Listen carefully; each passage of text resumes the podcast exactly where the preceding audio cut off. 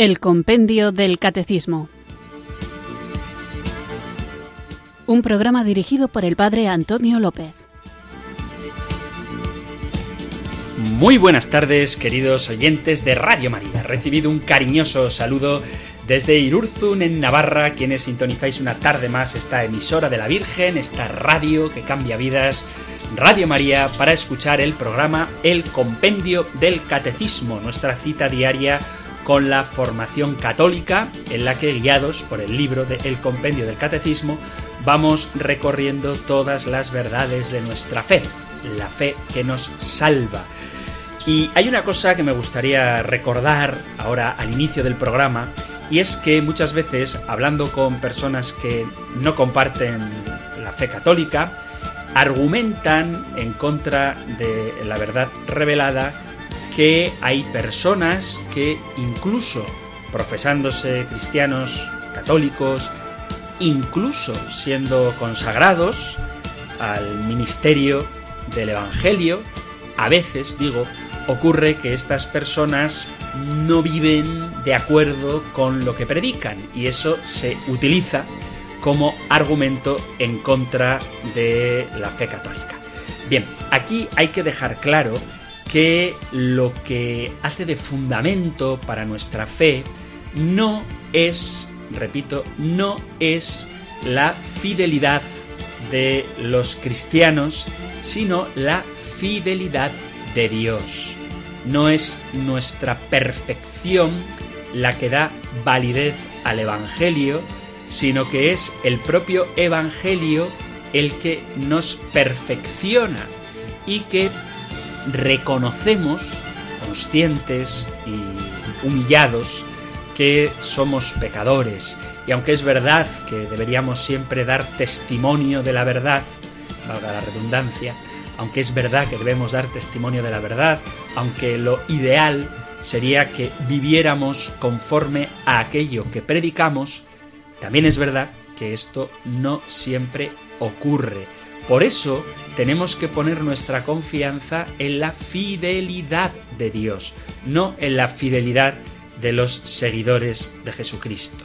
Y por eso necesitamos invocar la fuerza del Espíritu Santo para que nos mantenga fieles a la palabra revelada y para que aquello que enseñamos, aquello que predicamos, lo hagamos vida. Y el hecho de que esto no siempre ocurra no desmerece en absoluto nada a lo que el Evangelio nos manifiesta, a lo que Jesucristo nos revela, al plan que Dios quiere para cada uno de nosotros y a la obra que el Espíritu Santo realiza en nuestra vida.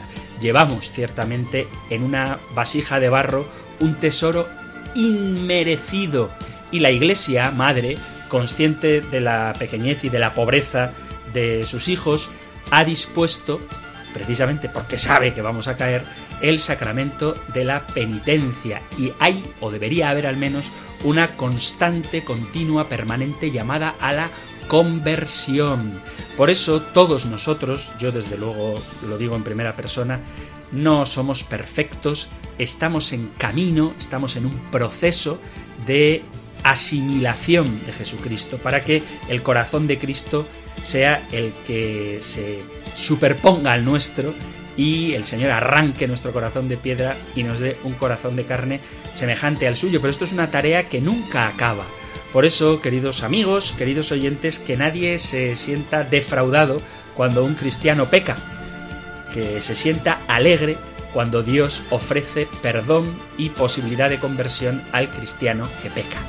Pero para saber cuál es la verdad, no hay que fijarse en cómo viven los cristianos, sino que hay que fijarse en cómo la Iglesia enseña que deben vivir los cristianos, que desafortunadamente no siempre es lo mismo. Así que seamos humildes y abracemos la posibilidad de la conversión que cada día el Señor nos ofrece y no nos sintamos defraudados por el hecho de experimentar en propia carne o en carne ajena la dificultad para vivir fielmente todo lo que Jesús nos pide, que no solo nos lo pide, sino que además nos lo da ¿Y cómo nos lo da? Con su gracia, gracia a la que accedemos de manera muy particular en los sacramentos y gracia a la que accedemos también a través de la oración, de las obras de caridad y siempre que abramos nuestro corazón, nuestros brazos, nuestra vida entera a la acción sobrenatural de Dios que nos capacita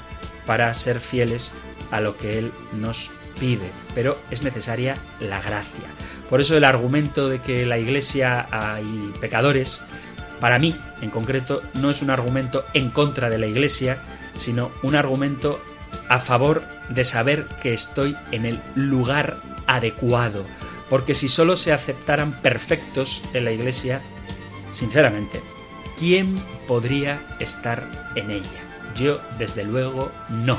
Y como dice el Papa Francisco en una preciosa frase, la Iglesia no es un museo de santos, sino un hospital de pecadores. No es un museo de santos, sino un hospital de pecadores. Pecadores que, aun conscientes de serlo, no sueltan la mano misericordiosa del Padre que constantemente, vuelvo a repetir, nos llama a la conversión. Y esta conversión no es simplemente un deseo interior, sino que tiene que manifestarse en las obras externas. Brota de un deseo interior, que es un eco de la llamada que Dios nos hace a acercarnos a Él, pero implica a toda la persona. Nuestra forma de actuar, que es siempre fruto de nuestra forma de pensar, que se traduce en la forma de vivir. Y para aprender a pensar correctamente, tal y como la doctrina de la Iglesia nos enseña, está este programa. Así que vamos allá con él, sabiendo que efectivamente somos pecadores, pero que Dios es misericordioso, que somos pobres y pequeños, pero el Señor es rico en misericordia y hace obras grandes en quien se humilla ante Él. Y para que Dios pueda obrar en nosotros, envía Dios Padre a Dios Hijo, Jesucristo, que a su vez deja el Espíritu Santo con esa fuerza renovadora que lo cambia todo, que lo hace todo nuevo y que puede hacer de nosotros unas nuevas criaturas. Y en esto consiste en hacer de nuevo, en dejarse transformar por el Espíritu Santo que recibimos de manera concreta, objetiva, en el sacramento del bautismo y de la confirmación. Por lo tanto, ¿que hay pecadores en la Iglesia? Desde luego los pecadores en la iglesia o los pecados en la iglesia hacen que la iglesia deje de ser santa? No. ¿Hacen que tengamos que salirnos de ella? No. Al contrario, es una invitación a mantenernos en el único lugar en el que podemos encontrar la salvación, que es la iglesia de Jesucristo, que cuando conocemos su doctrina y tratamos, aunque con tropiezos, de ser fieles a ella, nos lleva a la salvación. Así que mucho ánimo, queridos amigos, queridos oyentes, no dejéis que los escándalos que a veces se predican en los púlpitos laicos nos alejen de la verdad revelada y pensad que no es la fidelidad del hombre la que sostiene la Iglesia, sino la fidelidad de Dios que nunca cambia. Para conocerla, para vivirla, para dejarnos transformar, invoquemos juntos el don del Espíritu Santo.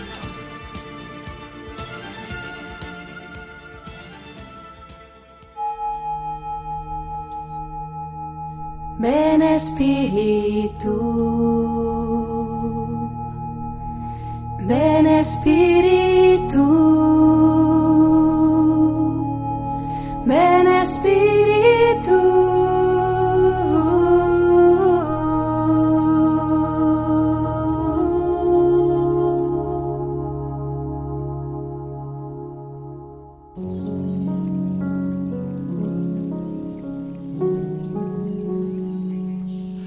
Oh Jesús resucitado, que nos has manifestado tu profundo amor, y después del sufrimiento del Calvario, de tu muerte en la cruz, y a pesar de las angustias, el dolor y las penas que padeciste, obtuviste victoria definitiva ante la muerte, y estás vivo y vives entre nosotros.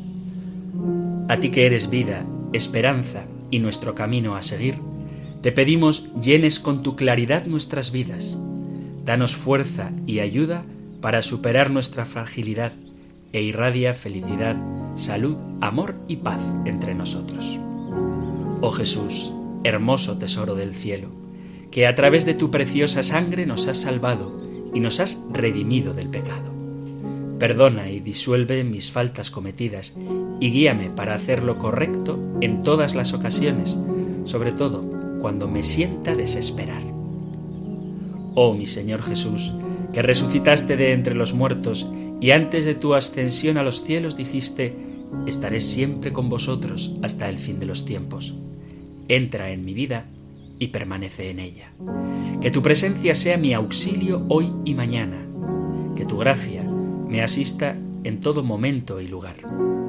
Concede buena salud a mi cuerpo, aleja la enfermedad, llena de amor correspondido mi vida sentimental, concede consuelo a las penas que afligen mi corazón y remedio a mis carencias y adversidades. Trae abundancia de trabajo y prosperidad a mi hogar. Presérvame de injusticias, maldades y enemigos. Rescátame de todos los males, visibles e invisibles, y derrama sobre mí tu misericordiosa bondad. Oh Jesús, poderoso en las alturas y en la tierra, mi divino benefactor, mi generoso bienhechor. Sé que en la mañana y en la noche caminas a mi lado, y cuando estoy abatido, triste, solo, confundido, sé que tú estás conmigo y me rodeas con tu misericordia.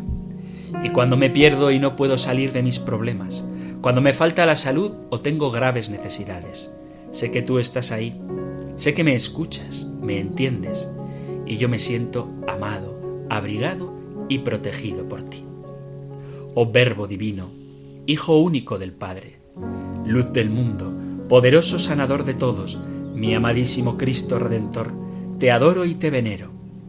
Tú que me has salvado con tu dolor, tú que tienes compasión de los que sufren en su cuerpo, de los que sufren en su corazón, de los que sufren en su alma. Ten misericordia de mí y ayúdame, que tu inmensa generosidad llegue a mi vida y pueda haber resuelto esto que tanto me preocupa. Oh Cristo, Señor Jesús, ten piedad de mí. Haz que pueda superar estos momentos difíciles. Mira con bondad mis aflicciones y líbrame del dolor y de los apuros que me oprimen. Oh Cristo Jesús, ten piedad de mí. Aleja mis temores, disipa mis sombras, lléname con tu espíritu Tú que venciste a la muerte y me enseñaste el verdadero camino, renueva mi fe y acrecienta mi confianza en ti. Abre mis ojos a la maravilla de tu amor por mí, que el resplandor de tu resurrección llene mi día a día. Jesús resucitado, dame alegría de vivir, enséñame a caminar a la fiesta de tu encuentro, pon humildad, claridad y calor en mi corazón para que sepa ser más caritativo con mis semejantes. Y ante todo, pon fervor y entrega en mi alma para que no deje de amarte nunca. Oh mi amantísimo Jesús, que eres la resurrección y la vida, tú has venido, tú volverás, te esperamos. Oh mi juez soberano, mi divino Maestro, oh buen pastor, estabas muerto y estás vivo. En tus manos nos ponemos, a tu inagotable amor acudimos, en tu corazón depositamos nuestras súplicas y necesidades. Usa tu clemencia y fortalece nuestra debilidad. Sé nuestra vida, sé nuestro guía y nuestra paz. Establece la concordia entre todos los pueblos. Defiéndenos de todo mal y danos los bienes eternos. Que sea todo en gloria de tu santo nombre el Señor resucitó. Aleluya, aleluya.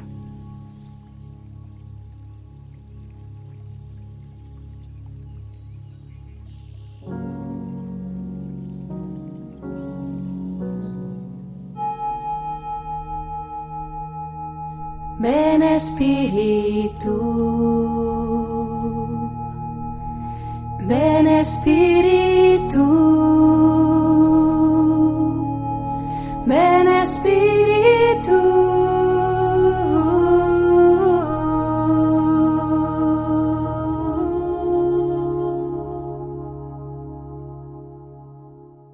hemos hecho esta invocación al Espíritu Santo, esta oración, un poquito más larga quizá de lo habitual, pero es una oración a Cristo resucitado y está muy bien, y ojalá que no dejemos de hacerlo, no hay que ver oposición entre las cosas, sino complementación, Digo que estamos muy acostumbrados a hacer oraciones a Cristo crucificado y son preciosas, la verdad es que son las que más me gustan, pero de vez en cuando también hay, como esta que acabo de rezar con vosotros, oraciones muy bonitas a Cristo resucitado, que si lo habéis notado, cuando se habla a Cristo resucitado, se hace siempre alusión a su crucifixión, porque ambas realidades, crucifixión y resurrección, siempre están unidas y hacen referencia al único misterio pascual. Y de eso es precisamente de lo que estamos hablando en los últimos programas, en las últimas preguntas que estamos viendo del compendio del catecismo. Estamos tratando el apartado del segundo capítulo de la primera parte del compendio del catecismo, Jesucristo descendió a los infiernos, al tercer día resucitó de entre los muertos. Y veíamos que la resurrección es un acontecimiento histórico, que no es una invención de los apóstoles o una sensación subjetiva que ellos tuvieron, sino que realmente en la historia Jesús salió vivo del sepulcro. Hablábamos de cuáles son los signos que atestiguan la resurrección de Cristo y en el último programa, en el programa anterior, veíamos la pregunta 128 sobre por qué la resurrección es también un acontecimiento trascendente y sobre todo hacía hincapié en ese también, además de trascendente, también qué? Pues también histórico. Y dedicaba el programa, o al menos parte del programa, a ver algunas de las pegas que se ponen en contra de la historicidad de la resurrección de Cristo. Ideas como que Jesús realmente no murió, cosa que ya hemos demostrado creo que abundantemente que sí sucedió, que Cristo realmente murió, que no hay posibilidad alguna de que Jesús hubiera sobrevivido a la tortura de la cruz, también la posibilidad de que fuera una sensación de los apóstoles, y veíamos como no es así, sino que es al revés. No es que los apóstoles cambiaron el acontecimiento de la muerte de Jesús porque lo sintieron vivo, sino que más bien al contrario, la resurrección de Jesucristo cambió a los apóstoles porque verdaderamente Él estaba vivo.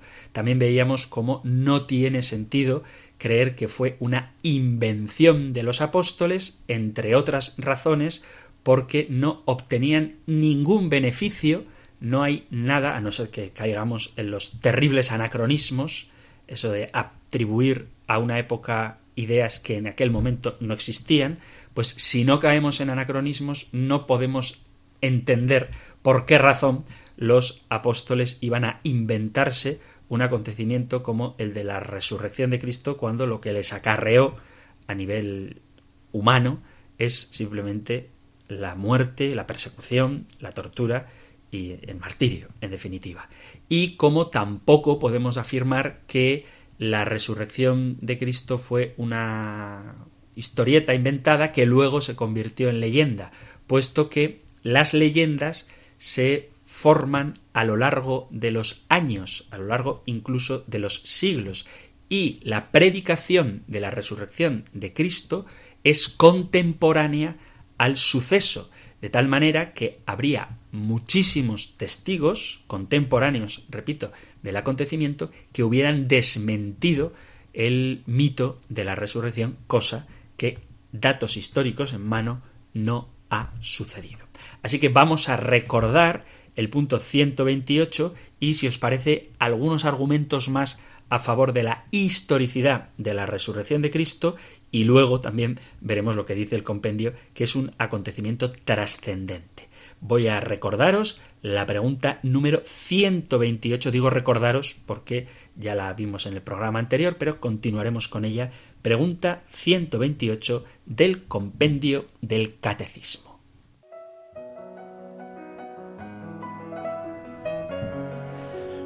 Número 128. ¿Por qué la resurrección es también un acontecimiento trascendente? La resurrección de Cristo es un acontecimiento trascendente porque además de ser un evento histórico verificado y atestiguado mediante signos y testimonios, trasciende y sobrepasa la historia como misterio de la fe, en cuanto implica la entrada de la humanidad de Cristo en la gloria de Dios. Por este motivo, Cristo resucitado no se manifestó al mundo, sino a sus discípulos, haciendo de ellos sus testigos ante el pueblo. Esto es lo que decía la pregunta 128 que veíamos en el programa anterior y en la que vamos a seguir profundizando simplemente para recordar o dar nuevos argumentos o recordar argumentos, alguno nuevo quizá, de que la resurrección de Cristo es un acontecimiento histórico, verificado y atestiguado mediante signos y testimonios. Ya sé que llevamos varios programas hablando de esto, pero todo es poco porque es él, es él, no uno de los, sino el acontecimiento central de nuestra fe. No uno de ellos, sino el más importante, y no es la idea central de nuestra fe, sino el acontecimiento central de nuestra fe. Insisto en distinguir las ideas de los acontecimientos, porque las ideas ocurren en la cabeza de quien las tiene, en la cabeza o en el corazón o en el espíritu o en el alma de quien tiene las ideas.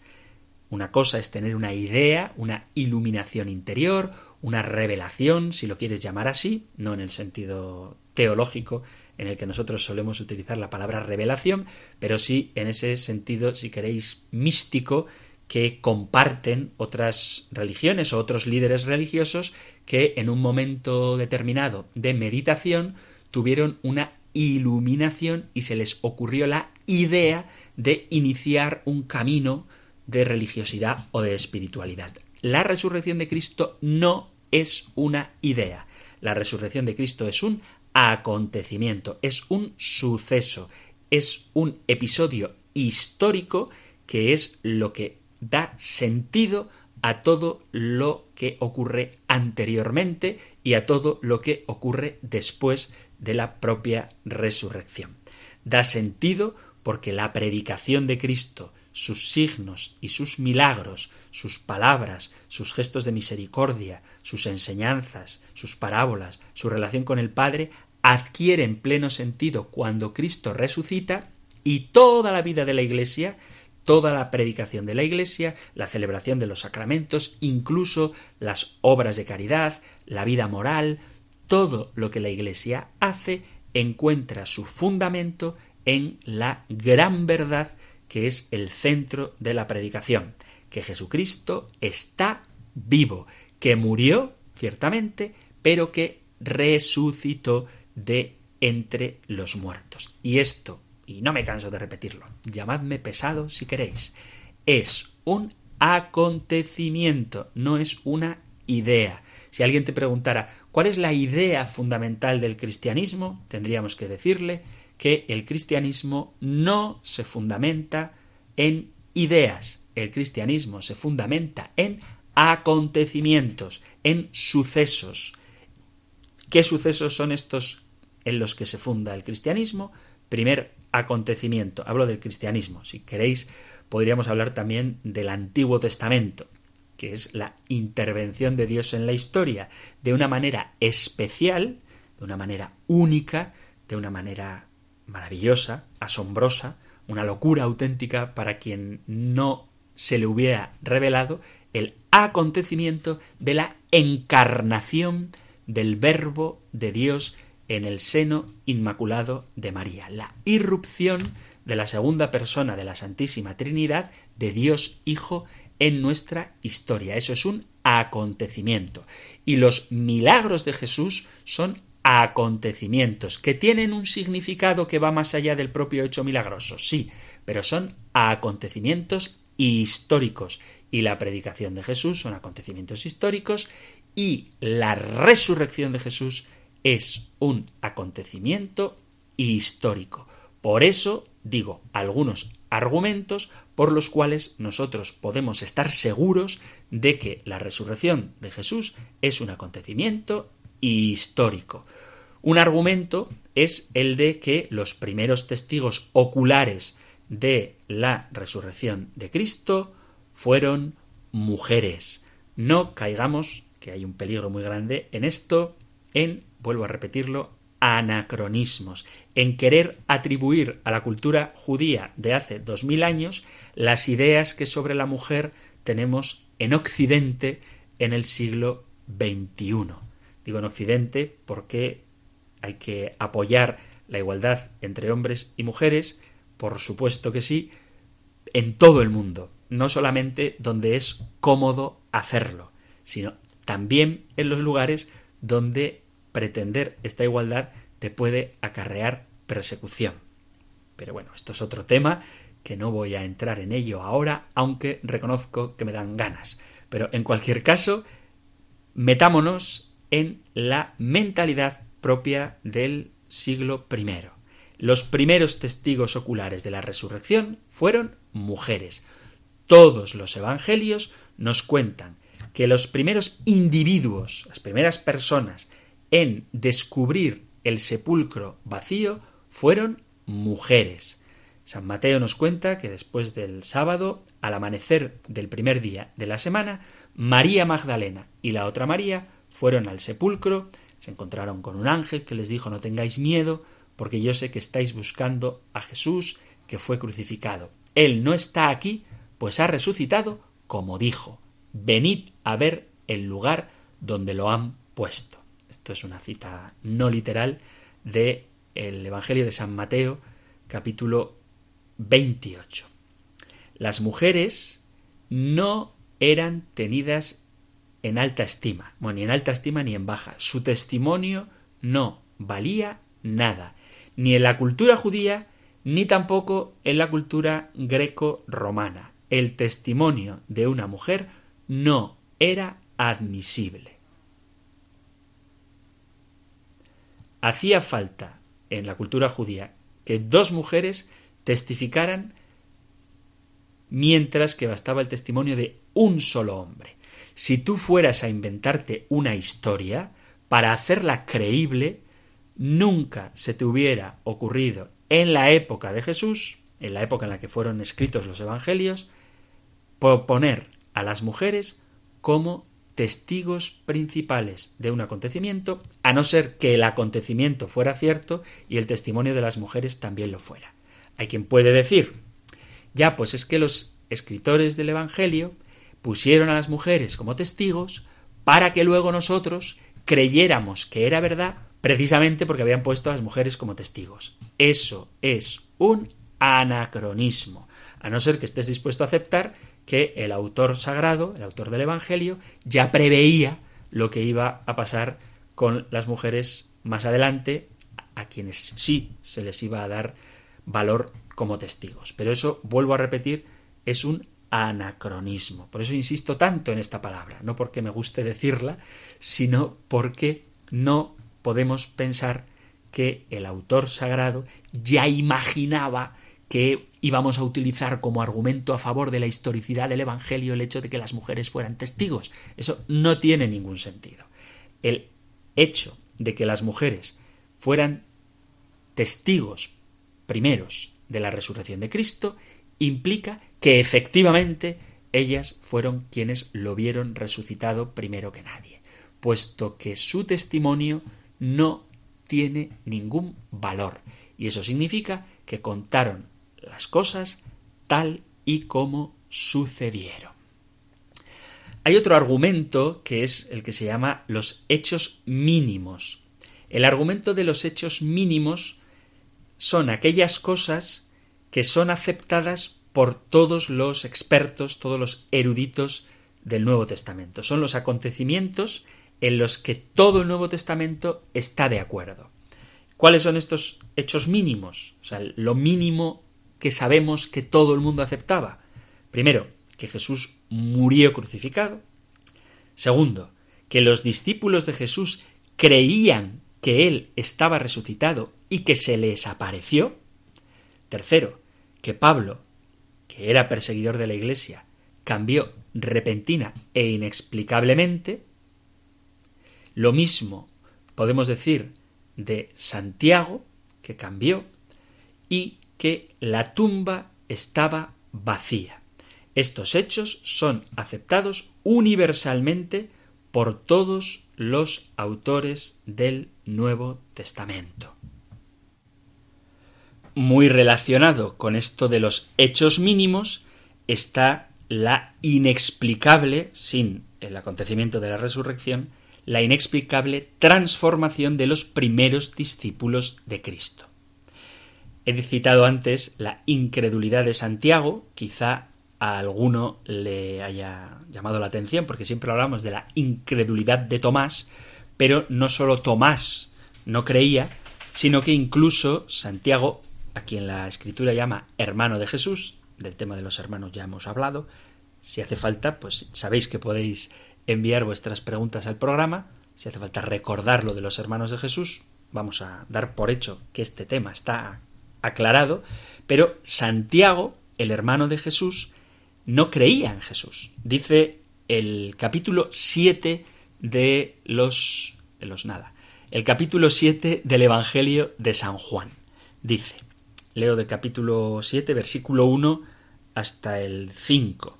Después de estas cosas, recorría Jesús Galilea, pues no quería andar por Judea porque los judíos trataban de matarlo. Se acercaba la fiesta judía de las tiendas. Le decían sus hermanos Sal de aquí y marcha a Judea para que también tus discípulos vean las obras que haces, pues nadie obra nada en secreto, sino que busca estar a la luz pública. Si haces estas cosas, manifiéstate al mundo. Y dice Evangelio de San Juan capítulo 7 versículo 5 y es que tampoco sus hermanos creían en él. Y es que tampoco sus hermanos creían en él. Así que los propios apóstoles, en concreto cita esta escritura a los hermanos de, Jesús, más en concreto todavía a Santiago, no creían en él. Eran escépticos. Sin embargo, en la primera carta a los Corintios, capítulo 15, Jesús se aparece a Santiago y Santiago se convierte en líder de la iglesia primitiva de Jerusalén.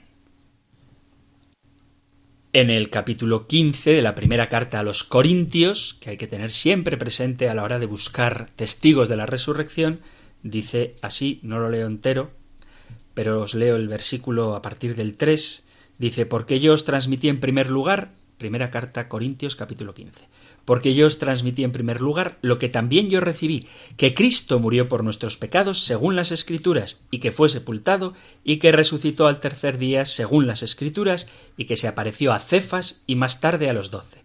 Después se apareció a más de quinientos hermanos juntos, la mayoría de los cuales vive todavía, otros han muerto. Después se apareció a Santiago, después a todos los apóstoles, por último, como un aborto, se me apareció también a mí. Entonces, Santiago, que no creía en Jesús, capítulo 7 del Evangelio de San Juan, cuando Cristo se le aparece resucitado, entonces ya sí acepta. No digo que se le aparezca resucitado en el capítulo 15 de la carta a los Corintios, sino que él, como los demás discípulos, es testigo de esta resurrección y cambia. Los apóstoles cambian. San Pablo, el apóstol Pablo, es otro ejemplo clarísimo de alguien que ha sido transformado radicalmente por la resurrección de Cristo. Él que había sido perseguidor de la Iglesia, después de atestiguar, de ser testigo de Jesús resucitado, se convierte en proclamador de la Iglesia. Por eso esta idea de que los apóstoles inventaron la resurrección de Cristo no se puede sostener históricamente ni, ni bíblicamente. Antes, al contrario, ellos no creían en la resurrección y le vieron resucitado y cambiaron. El argumento de quienes afirman que es una invención de los apóstoles es este, no bueno, estuvieron con Jesús, escucharon sus enseñanzas y de alguna manera pues sentían que el Señor tenía que estar vivo. No es verdad. Y como prueba irrefutable tenemos al apóstol Pablo, que no conoció a Jesús durante su ministerio público terrenal, incluso fue perseguidor de la Iglesia y que cuando tiene el testimonio en primera persona del singular de ver a Cristo resucitado, entonces se convierte y se transforma en heraldo del Evangelio, en el gran apóstol de los gentiles. Otro argumento que tenemos a favor de la historicidad de la resurrección de Cristo es que en los relatos evangélicos se nos dan detalles que son vergonzosos a propósito de la actitud de los apóstoles. Históricamente hablando, los detalles vergonzosos, como la cobardía de Pedro y de todos los demás que le abandonan, como la incredulidad de Tomás, la violencia de Pedro que saca la espada, la negación de, de Pedro que niega a Jesús, la bueno, el abandono al que los apóstoles someten a Jesús, el hecho de que se duerman, por ejemplo, cuando Jesús está orando, o que uno de sus discípulos huyendo sea capaz de dejarse arrebatar el manto y correr desnudo, todos estos acontecimientos, que son vergonzosos, que no lucen en nada, son un argumento a favor de la historicidad. El hecho de que las mujeres fueran las primeras testigos, el hecho de que un miembro del Sanedrín, el mismo Sanedrín que ejecutó a Jesús, fuera el que le da el entierro apropiado, la cobardía y la huida de los discípulos son argumentos vergonzosos que no servirían para nada si tú quieres inventar una historia gloriosa como la de la resurrección. Volvemos a lo mismo, no, es que el autor del Evangelio hizo estos comentarios negativos de los apóstoles para que luego nosotros creyéramos que eran argumentos a favor. Esto no tiene sentido. Volvemos a caer en el anacronismo, en querer atribuir al pensamiento del autor de los Evangelios ideas que no son propias de su época. Otro argumento es la disponibilidad que tenían los discípulos a morir para testimoniar la resurrección de Jesús. Es cierto que hay muchas personas que mueren por sus ideales, por aquello que ellos creen que es verdad, pero nadie muere por algo que él voluntariamente se ha inventado. Los discípulos sabían que decían la verdad. Los dispuestos, los discípulos están dispuestos a morir por algo de lo que están convencidos. El diácono Esteban murió apedreado, lo tenéis en el capítulo 7, versículo 54 de los Hechos de los Apóstoles. Santiago, el hijo de Zebedeo, murió a cuchillo por manos de Herodes, capítulo 12 de los Hechos de los Apóstoles. Pedro y Pablo murieron a manos de Nerón y sabemos por la tradición, de esto hablaremos cuando hablemos de los apóstoles, que es muy bonito, pero sabemos por la tradición y por la historia que todos los discípulos, a excepción de Juan el Evangelista, que también lo intentaron con él, murieron mártires. No se puede justificar históricamente que alguien, y menos un grupo de personas, muera por algo que sabe que es falso. Ellos estaban convencidos de que Jesús había resucitado. Y luego tenemos un argumento que es muy rico, que es las evidencias documentales. Tenemos textos, tenemos papiros, textos muy antiguos que hablan de la resurrección de Cristo si tú buscas las fuentes primarias y secundarias para unir elementos que puedan dar valor a la historicidad de un acontecimiento, tenemos de sobra con respecto a la resurrección de Jesús. Las fuentes primarias de la resurrección las encontramos en los Evangelios y en las cartas, sobre todo en la primera de Corintios 15 y también en las cartas de Santiago y Judas y luego tenemos otras fuentes, bueno, aparte de los evangelios, tenemos los testimonios de San Clemente Romano, de San Ireneo y de San Ignacio de Antioquía, textos muy antiguos que atestiguan la certeza de la resurrección de Cristo. Además, tenemos evidencias circunstanciales. ¿Qué significa esto? Cómo la Iglesia desde el principio ha practicado su fe. Tanto el bautismo como la Eucaristía que se celebraba el primer día de la semana se fundan en la resurrección de Cristo. El bautismo se basa en la analogía que hay entre la muerte y la resurrección de Cristo y la inmersión, muerte y resurrección del bautizado. Y la Santa Cena, la misa, la Eucaristía, es el memorial de la muerte sacrificial de Cristo.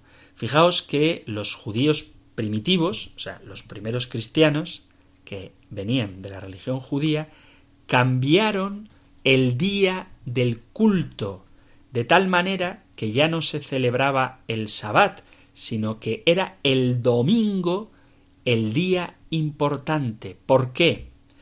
Porque Cristo resucitó el domingo.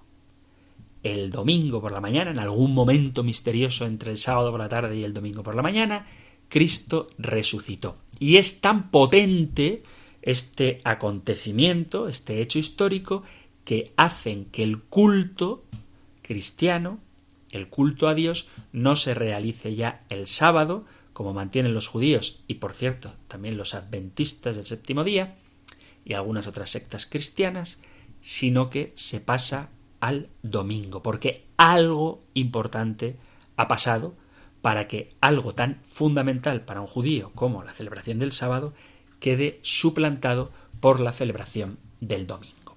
Además, además, los enemigos de la resurrección testimonian a favor de ella. Cuando un enemigo afirma algo a favor de su enemigo, ese, argumento se fortalece. Cuando uno considera las reclamaciones de las autoridades de los judíos que decían que habían robado el cuerpo de Jesús, significa que el cuerpo de Jesús no estaba. Y además tenemos textos extra bíblicos como los de Josefo, Tácito, Suetonio y algunos textos del Talmud donde se habla de la resurrección de Cristo. No para glorificarle, sino para decir que decían que había resucitado. Por lo tanto, la convicción de los contemporáneos de Jesús es que el sepulcro está vacío. Y además, como ya hemos citado en la carta de San Pablo a los Corintios, hay muchos testigos oculares de la resurrección. Muchas personas vieron a Jesús resucitado durante un periodo de 40 días, incluida María Magdalena, capítulo 20 del Evangelio de San Juan, y la otra María que le acompañaba, capítulo 28 del Evangelio de San Mateo, los guardias romanos, capítulo 28 también del Evangelio de San Mateo, los once discípulos, los dos peregrinos de Emaús, los once discípulos Juan 21, Emaús Lucas 24, y un número indeterminado de discípulos, además de más de 500 discípulos juntos, además de Santiago, además de Pablo. Así que hubo muchísimos testigos oculares de la resurrección.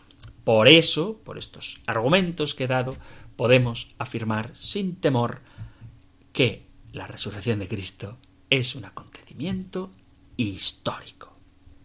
Aunque ya está bastante avanzado el programa, vamos a hacer una pequeña pausa musical y continuamos con esta pregunta número 128 del compendio del Catecismo.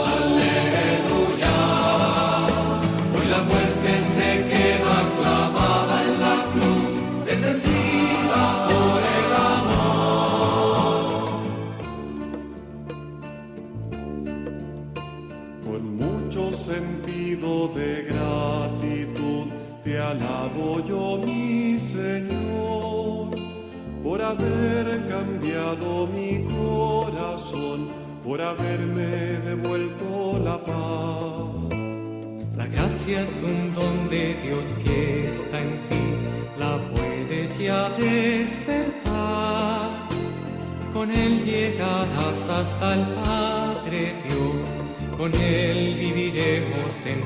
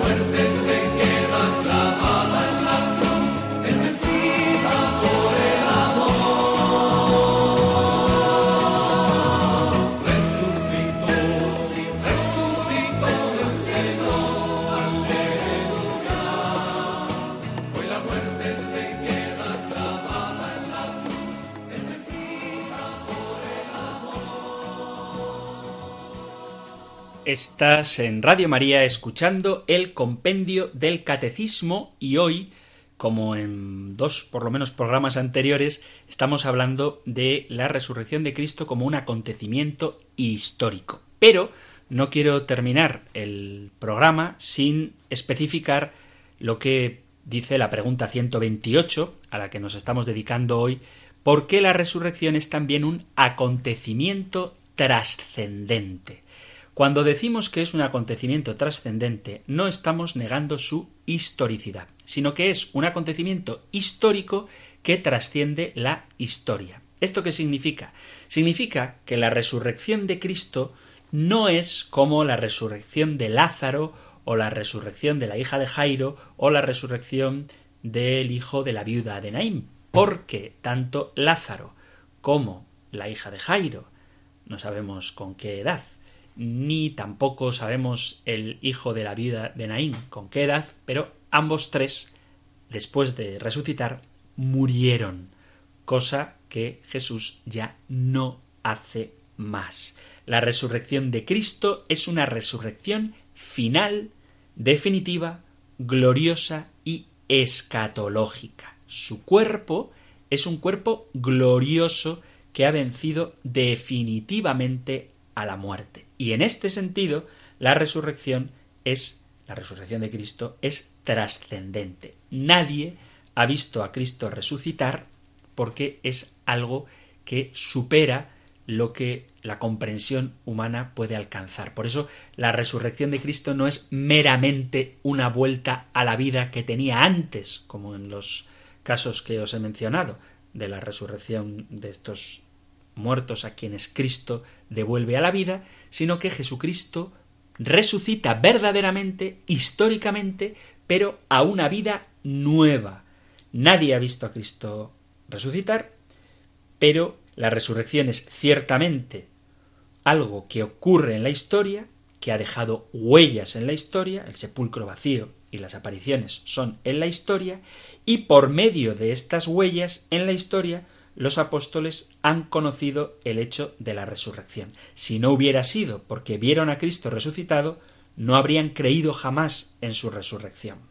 Los apóstoles no estaban para visiones de tipo místico, puesto que la condenación de Cristo había sido la condenación de un maldito, según la ley, a la cruz, de modo que su fe, la fe de los apóstoles, estaba por los suelos. Y volvían a sus tareas anteriores a conocer a Jesús. Por eso una resurrección como la de Cristo era inimaginable, ni para los apóstoles, ni para los judíos, que ciertamente creían en la resurrección gloriosa de los hombres al final de la historia, pero no podían pensar en una resurrección definitiva dentro de la historia. Por eso cuando ven a Cristo resucitado, dudan en un primer momento.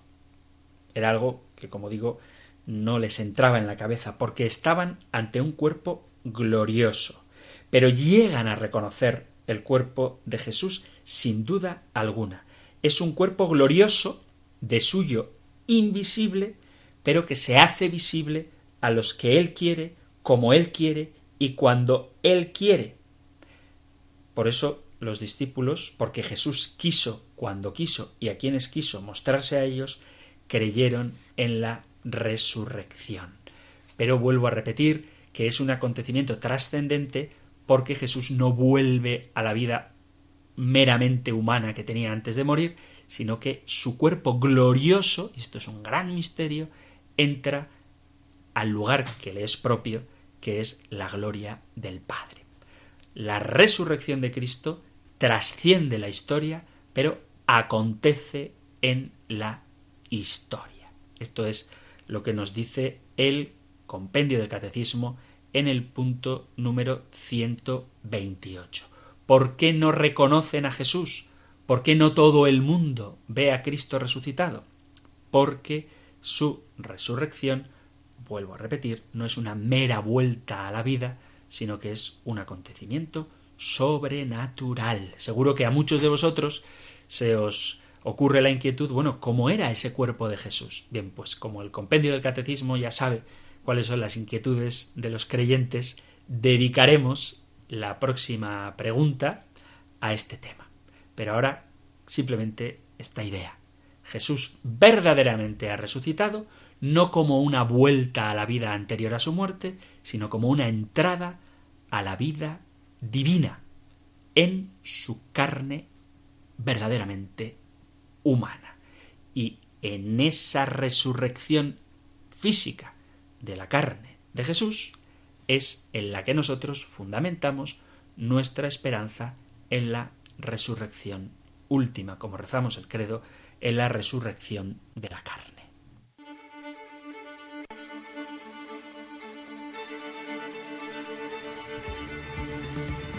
Queridos amigos, queridos oyentes de este espacio del Compendio del Catecismo, hemos llegado al final del tiempo de nuestro programa y os recuerdo que si queda alguna duda, algo que no haya aclarado suficientemente o alguna cuestión que ni siquiera haya tocado, pero que os parezca importante, Tenéis a vuestra disposición estos dos medios con los que Radio María facilita la posibilidad de que siempre que queráis podáis poneros en contacto con este programa.